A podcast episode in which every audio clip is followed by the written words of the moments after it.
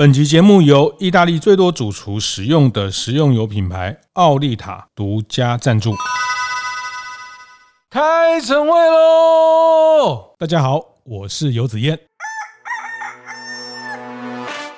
就是疫后更精彩、华丽转身的这几家哦，他们到底为什么能够在疫后更精彩呢？我我觉得怎么变得有道理，变得恰如其分，要拿捏非常关键的功力。观念对了，店就赚了。欢迎收听大店长晨会，我是天下杂志副总主笔王一之，我是大店长读书会创办人游子嫣。哇，这个。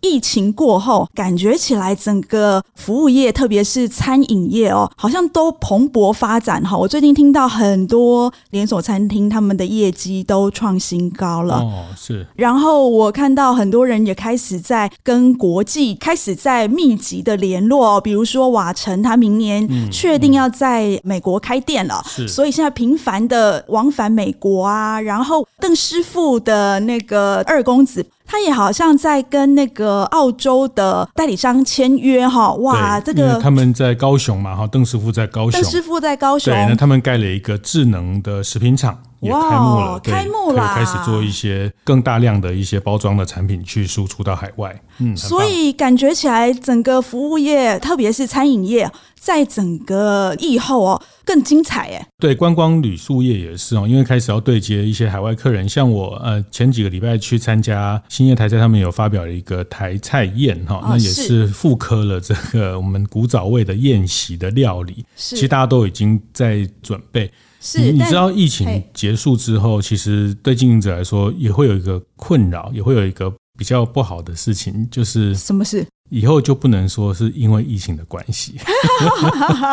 不过我感觉就是比较大爆发的会是在餐饮业的部分哈，因为我听到国外观光客来台湾，感觉还不是那么就是回复的没有那么快，慢慢回来，慢慢回来。所以呢，他们有一个很好笑的状况是，很多饭店业的员工只要听到讲英文、讲日文的，他们都觉得很兴奋，这样子就是哇，观光业。又要蓬勃发展了，虽然来的听说只恢复了两成，这样对，但是大概就是说，这个几家欢乐，其实后面也是很多愁，在这波的疫情的海啸，前阵子也什么西门町这个一条龙，这个这个饺子馆啊的很多呃老店，在这个过程也好像关蛮多的，这三年有有的说因为要关，大家又又很出来支持，他们就决定不关哦。那在日本，其实很多日本的百年老店在这一波。也都没有办法持续下去。那香港观光客依赖很多，像前阵子也是这个珍宝哈，这个一艘哦，那艘食神的那个船啊，是是是，也是因为疫情的关系哈。那我我还是讲了，就是说这个疫情的关系，确实是对整个过去很多店的存在带来很大威胁。但是我们也看到了刚刚一姐讲到的疫后的这个状况，我也看到了很多因为疫后更精彩、华丽。转身哦，对，我觉得这集我想要跟一姐多来谈谈这个我们看到的这些华丽转身。来来来来，你先说个例子，谁华丽转身啦？从北北到南都有哈。那天台南高铁站对面三井这个拉拉破哈，三井在台南。那开幕的时候听说是万头钻动，今年初开幕嘛哈。那后来去看哇，这个。锦霞楼的建豪是，他在一楼嘛，对不对？一楼阿霞的这个一楼的新的餐厅哈，那四楼美食街里面的林聪明砂锅鱼头哈，那。我听很多人说，哈，这个林聪明砂锅鱼头虽然是在美食街的一个摊位，但是它的营业额却是创下了整个在山景里面餐饮非常高的一个记录，哈。那哇，这个这个是他们第一次踏出嘉义之外吗？是，是，也是一个疫情之后更精彩的个案，哈。那其实像在台中。超过七十年的这个沁园春哈，也是连续好几年都被必比登评选的这家老店江浙菜，也在开始试营运一个叫柳烧青的新的品牌。哇，好酷哦！对，超过七十年的江浙菜，那他们把江浙菜做了另外一个提升，包括一姐讲的邓师傅，他也扩大了经营哈。本来是一个家庭料理，然后呢，后来变成可以展开到全台湾，现在甚至能够到全世界去了。对，邓师傅他们跟家乐福啊，跟这个 Seven 啊，这这些通路的合作，他们也从通路里面得到了很多市场的很多新的观点，所以他们就比较大胆的去投资了一个智能的食品的加工厂，去把台菜这种功夫菜去做成料理包的方式。不止卖台湾，还卖到海外哈。那我觉得这个都是以后更精彩的这些个案。我最印象深刻的是有一次我去插花子宴的那个建学团，我们去了那个邓师傅吃饭。哦，结果呢，就是哇，我们看到那个眼前那一桌的大鱼大肉哦，每一道菜吃起来都很好吃。对，结果呢，他最后跟、呃、他最后跟我们说。哦，其实桌上各位吃的所有的菜呢，都是料理包做的，都是冷冻食品，都是冷冻食品。哥哥刚好一道菜不是，他哥哥刚好从后面走出来，然后那个我记得那个弟弟就说：“我哥哥今天来呢，只要料理一道菜就是素食。”嗯，我整个大惊哎，我想说，哎，奇怪，原来冷冻食品也可以做的这么好吃。对，那这个也是因为疫情的关系哈。然后他们在这个过程淬炼了很多，可以把调理的食品做成的像还原度非常高的这个，其实都是因为这样的市场的考验，所以练就了这样。那我们看到这两三年好多的新闻都是，呃，老店因为客人不能来啦等等，所以老店就结束啊。所以我觉得好多的这种负面的新闻，其实我自己看得非常的。不舍哈，也也蛮难过的。然后，嗯、但是有时候我也觉得也有点恨铁不成钢哈。我觉得明明其实你看我们刚刚讲的这些，他们都可以做得更好，以后更精彩哈，然后华丽又转身哈。那我自己我很爱关注老店哈。我常觉得其实我们包括刚刚讲疫情之后在谈观光服务业这个观光旅游哈，那我都说老店是城市的一张名片。没错，嗯，没错，这个说得好。对，如果这个一个城市一个观光区没有老店来看的，还是这些啊，什么 LV、GUCCI 啊、Prada，是是啊，全世界的名牌还也很不错啦。但是如果没有几家能代表在地的情感、在地的故事、在地的过去跟到现在的店哈，不管是餐饮、零售，或是咖啡店，或是不同产业的店。其实这个城市真的没有什么好逛的。是，比如说我们去西门町，你不去喝明星咖啡店可以吗？哦，对，早餐哦，然后这个吐司荷包蛋，然后这种非常怀旧的这个味道，那都是代表这个城市的呃很不同的历史跟文化。不过我很好奇哦，刚刚子燕从北到南讲了几家，就是疫后更精彩、华丽转身的这几家哦。他们到底为什么能够在疫后更精彩呢？我想问问子燕的看法。是，但我我只是会吃而已哈，但是 你我也不会开店哈。但我觉得，因为我们也一直在关注这些店的演进啊，我觉得在疫情这个过程，不管是服务一点绝，或者是我们在大店长晨会的 Podcast，其实我们也也一直陪伴这些店家一起走过这个经营的风暴哈。那像邓师傅啦，这个阿霞饭店等等，我们也都有跟他很多的互动，见学团去参访。刚呃一直讲，我觉得我们也坦白讲，我们也一直在帮他们打气哈。然后那我觉得他们也一直非常争气哈。那我觉得他们也做了很多的应变跟调整，不管是第二代，或者是说他们的。经营方的一些对市场的敏感哦，那其实刚讲那个邓师傅，我印象很深刻。其实我在好多年前，其实还没有疫情的时候，四五年前，有时候我去跟他们聊天，然后去听他们怎么把他们那个爸爸的邓师傅本人他的一个猪脚蹄膀去发扬光大，怎么去成为祝寿的一个商品代表商品哦。那他卖猪脚礼盒，其实台湾很多地方都有卖猪脚礼盒。那为什么他跟人家不一样呢？对，因为他选了一个全白色的盒子哦。大家很会常买什么万峦猪脚啊，什么阿水师啊，什么那个猪脚的盒子都是大红色的。对呀、啊，祝寿啊。对，那他们说挑了一个白色的。那他说为什么带？哎，那生日蛋糕都可以白色，为什么祝寿的猪脚不能白色？啊、哦，对，那他们那时候就开始去颠覆、去改变了一些这样的东西。那时候印象我很深刻是那时候邓师傅他们开始尝试做调理食品，可是呢会遇到很多的挑战啊，这个。没有现炒不好吃啦，这个大量制造台菜没有办法这样做了哈。但是，哎，那时候他妈妈很支持他们二代的变革，他妈妈就讲了一句话啊：现在的年轻人，现在家庭主妇现在都已经剪刀取代菜刀了。是，没错，这个是那个便利商店会打出来的口号。对啊，就回家剪刀把这个调理包剪开，然后拿来加热就上桌了，就取代菜刀。你以前还要。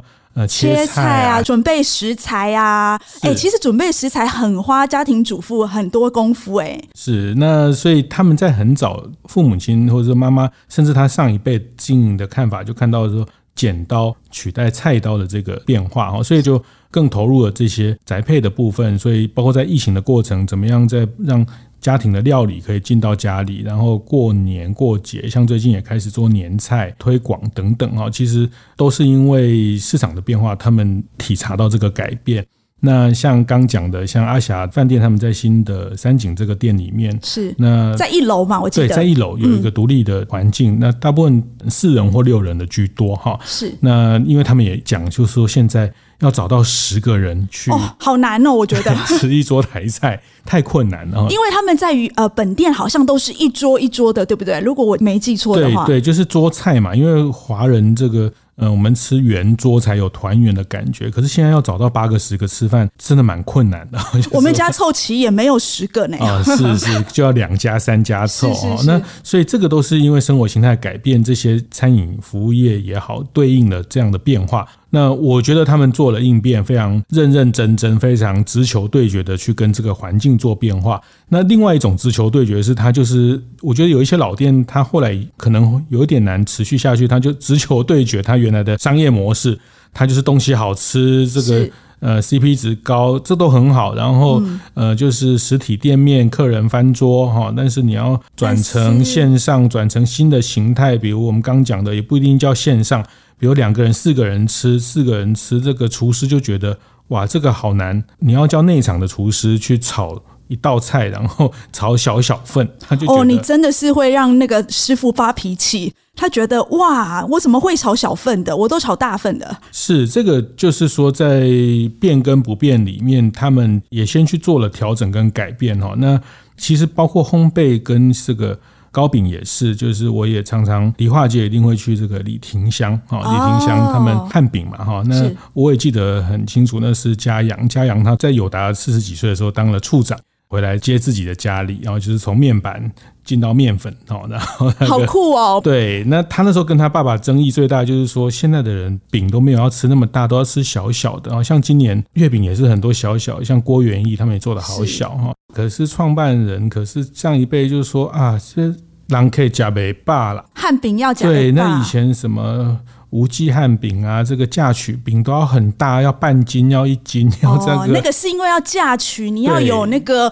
气势啊，送礼伴手礼哈。但是总之就是说，像这样的转变，其实也都是生活形态的对应。那有一些老店，它在作业上，在流程上，在这个沟通上，他没有办法体察到这样的变化去做调整的时候就，就就困难哦。那过去的人要吃饱，现在的人要吃巧嘛？嗯、对，好，那这个在生产端，或者说他们可能过去老店。有一个成功的惯性的时候，他其实要去调整都很难，都很难改变那个模式，连那个整个生产的作业，整个 SOP 全部都要改，从头到尾都要改。对，那我觉得这个可能很多老店在这件事情没有去用力气去转变的时候，就在这两三年就结束了哈。那就确实是因为疫情。疫情，疫情好坏，非常好的理由。嗯，对，疫情好坏。欸，可是那明年之后还可以用这个理由吗？对对对，所以我 我们现在就要讲，我现在当没有疫情的理由的时候，就是大家各凭本事了哈。那怎么在变跟不变里面，我觉得老店的资产在这个疫情的过程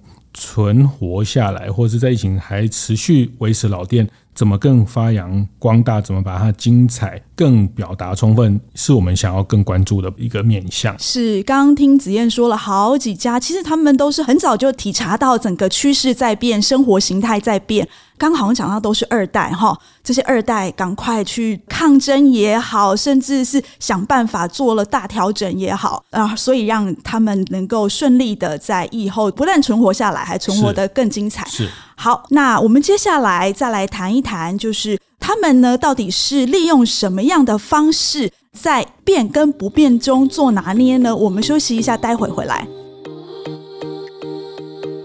欢迎回来，服务一点觉现场哈。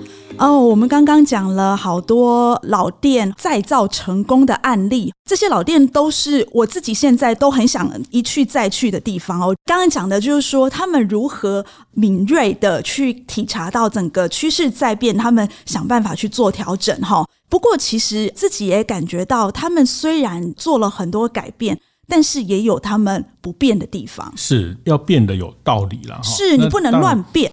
刚其实开始前，我们有聊了几家。变得不太好，后来就变不见的店。有吗？我们刚刚有讲吗？没有吧？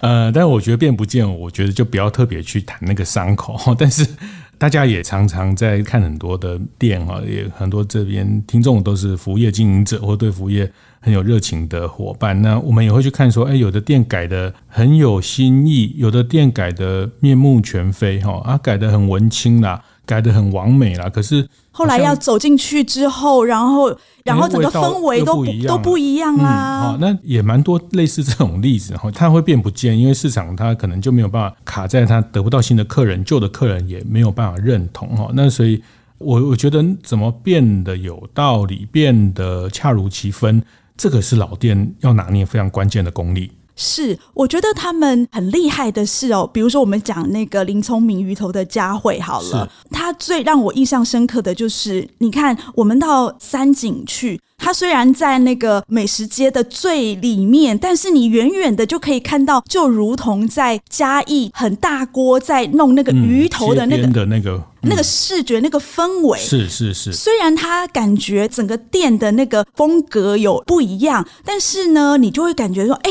对，这还是林聪明。是是是，他把那个大家对他街边起家的那个印象跟形象。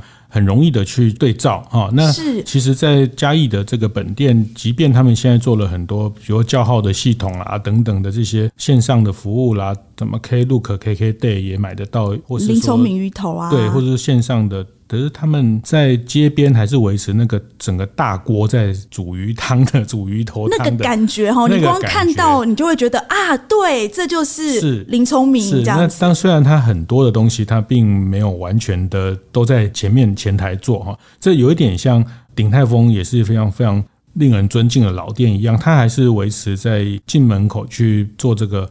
包小笼包十八折，十八折，这个视觉的印象，这个是老店没有变，但它可能很多里面有机器人啦，对，然后它很多东西可能是来自于中央工厂，来自于他们的食材中心一起供应的部分哈。那但是这个不变的部分，它它把它维持。那其实像在这疫情这两三年，鼎泰丰这样的老店，它还是持续把它服务的不变的东西，还是贯穿它的品牌一个很重要的。魅力跟元素，这个也都没有变。对，我觉得他们没有变的呢，就是他们最核心，就是消费者对他们最大的印象那一块，那一块绝对不能变。嗯、你要想办法把它发扬光大。是，那你要发扬光大之前呢，你必须要先重新梳理，去找出什么是你的品牌的核心。那才是你最能够跟别人差异化的地方。对对，这个是老店之魅力哈。这个也是我们人到了中年，你就会去思考那个。哦，我还没有思考这件事情。对，我可以先帮你思考起来哈。就是我常也就是。反正市面上很多书啊，什么如何什么四十岁以后要怎么样啊，五十岁的战略啊，什么六十岁怎么过生活啊。哦，这个离我好远哦。对，那这个书我其实我蛮喜欢用一个举例啊，比如说一部车子四十年、五十年的车，它如果维护的很好，它如果保持的光彩熠熠，它就叫。古董车，嗯，好，那如果没有维护好，像就叫老车。哦，原来是这样。老车就是报废可以领这个什么三万块、五万块的补助。哈，那我觉得一家店也是这样，就是说四五十年活下来是一件事情，但是活得有没有魅力，有没有这种像古董车一样，这个时间越长，它的价值越高。我觉得老店在变这件事情特别，也很多人在谈商业模式的变化等等。我觉得大家谈很多，但是不变这个东西怎么样恰如其分的去表达，甚至去放大、发扬光大、放大。我觉得放大很重要哦。嗯、我觉得阿霞饭店也是一个很典型的代表哈。老实说哈，我记得那时候建豪接下那个阿霞老店的时候。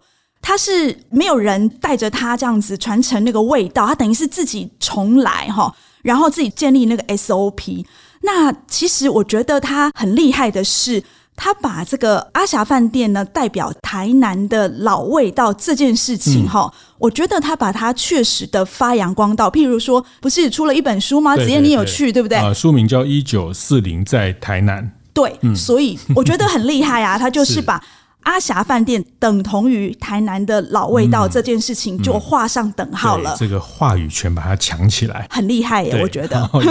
呃，也分享了他所有的里面的料理的做法给大家哈，然后成为在台南的台菜的一个代表性的地位。那这个就是他们在放大了他在这个领域的影响力的一个作为。其实，在台北或是从高雄开上来的这个叫新潮新潮饭店，永新永新凤茶，对对对对。那其实他们最早是在高雄高雄老新台菜，对，这个也是一个很精彩的案例。他们虽然是换了一个品牌的名，但是用永兴凤茶一个茶餐厅的方式，好，然后用高脚杯。去喝冷泡茶，是 是，是。然后这个台菜还是那些过去他们在高雄的老新台菜的很多招牌的东西，这个都是不变，但是它放大了那个台菜的魅力哈，台那个氛围哦，就是我听说他花很多钱去装潢，对对对，然后那个整个古董哦，都去他想办法把那些把那个匾额对放上去，对，明明是买新的还要磨旧，然后因为磨旧还要这个新的三倍到五倍的价格。所以就变成很多网美会来打卡的点。你要想台菜怎么会有网美会去打卡呢？是是，那像他们在这个新潮饭店前阵子，我也看到他们用打麻将这个活动的一个场景来来去放大他们在这种台湾味的这个部分哈。那我觉得他们就很有信心的、很有自信的去表达他原来的那个不变的东西，然后放大。当然，经过了一些设计跟一些重新的视觉上的一些包装跟安排哈，那但是我觉得那个核心就是他很有信心的去放大他原来有的那件事情。其实对很多年轻人来说，那件事情好重要哦。我觉得就是那件事情就是他最厉害的，真的这没有人可以取代的那一块。比如说，你看他的那个新潮饭店哦，它里面每一道都是炒饭，哎，炒饭可以开成一家店哎，是。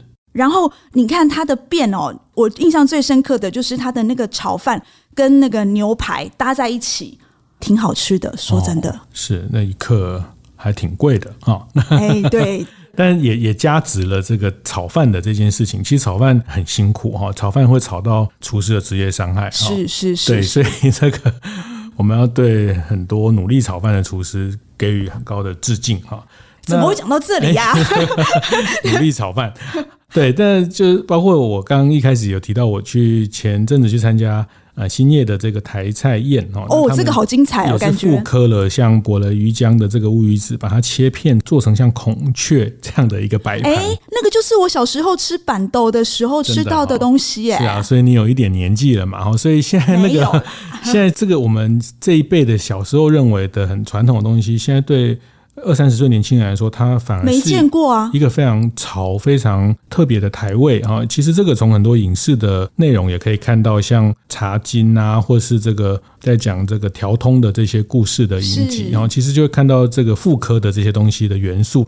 我我自己是觉得老店有时候我们觉得啊，这这也不啥哈，啊，我们本来就这样啊。但是其实这个也是我自己啦，以我自己看到以后老店更精彩的案例，其实。他们也会很有自信、很骄傲的把自己这一块既有的，因为只有他有哈，因为而且他保存的够久，然后把它去放大。然后成为一个品牌很独特的魅力，这个是不变里面的精髓啊！精髓是、嗯、是，所以等于是说，他们就是要想办法把它没有人可以取代的东西变成一个核心的价值，然后想办法把它放大延伸，变成它最好的一个资产哈。对，但这个就是包括品相的整理，然后我我记得呃，之前有一个朋友。他跟我分享哦，他就是说跟我讲了一个概念。他说我们有很多快炒店啊，这个动辄一两百道菜的这种台式快炒店很多哈。对，他说这种店一定没有办法变百年老店。我说为什么？为什么？因为嗯，我这个朋友是这个以前摩斯汉堡的总经理袁世明袁总。那因为他退休之后去走了欧洲跟日本的百年老店，走了好几百家，他的心得。老店它大概都卖一两样东西，就是说你去看这个日本京都啊什么这些老店，它大概就是那一件东西、两件东西，把它做到最好，最好做得更好。它如果做很多，他就没有办法在那里投入最多的心力哈。那所以品相的缩减跟调整也是老店常常面临的痛点。嗯，我刚刚提到的那个李廷香那个家养，他也是哦，他回去除了把饼变小之外，他也遇到很多品相的，因为爸爸过去他们是高品师傅嘛，哦、嗯，那师傅都是很喜欢做很多新的东西，表示他。很厉害，对，嗯、但是你现在没有办法那么多东西跟大家沟通，而且那个是时代的需求不一样了哈。那他最后把他们几个拳头的商品挑出来，呃，爸爸也会反对，客人也会说啊，以前来买这个都没有了。但是其实啊，有几个拳头商品对他们来说，其实是等于是你整个营收很稳定的收入来源呢。对对，那这个。也是在不变里面要要更聚焦的一个逻辑。那我这边提供一个小小的解法哈，那他们就说客人都会来讲啊，怎么没有那个没有这个？那他说他们客人，我们做服务业真的很念客情嘛哈，念旧情，真的。他们后来还是会做，但是他们不会把它放在很醒目的地方。简单说就是把它做成一个比较隐藏版的概念。很好啊，很好啊。对，我觉得这是一个变通的方式哈，也可以做快闪啊。对，这个也是一个在老店的转变里面跟大家分享，他把它做成隐藏版。那客人先定，一定有满足这些老的客人，因为毕竟老店老客人，他们支持我们这么久，不能说因为我们要什么什么跟年轻人沟通，就把这些旧的品项都收掉。所以他们在这个维持了蛮长的一段时间哦，陪伴这个老客人用隐藏版，所以他所以变成隐藏式菜单。对，所以它架上可能没有那么多的东西，那更聚焦的去跟客人沟通，但是这隐藏版还是在满足客人的需求。我说哦，原来这个这个、这个、很厉害耶！这个、我觉得这个是绝招哎。哦，这个就是美感在里面。这个我们的服务一点绝哈啊，这个讲破了就不值钱哦。但是这个很厉害，这个真的是一点绝哈。是，所以呢，我们其实这一集哦，我们谈了很多老店新生的故事哦。子燕，你这一集要跟我们分享什么一点绝？对，刚很多点啊，但是我还是总的来讲啊，我觉得服务业就是一个生活形态的产业哈，lifestyle 的。business，那消费者生活形态改变了，像现在人数变少了，那现在透过线上点餐了，就是我觉得老店一定要去体察到这个 lifestyle 的变化啊，然后在里面去洞察这个变化，然后很清楚的去对照生活形态里面要去提供给他的服务的方式，那这个服务的方式形式必须得对应这个形式去改变。是，那呃，你在改变的过程当中，其实也不要忽略了，就是整个店里面最受欢迎、最呃有代表性、最核心的东西，要勇敢的保留下来，然后要放大，然后呃想办法把它变成你最能够跟人家差异化的地方。是是，是那个记忆点哈，对，就是一姐一直提醒的，他是走。不变派的哈，是。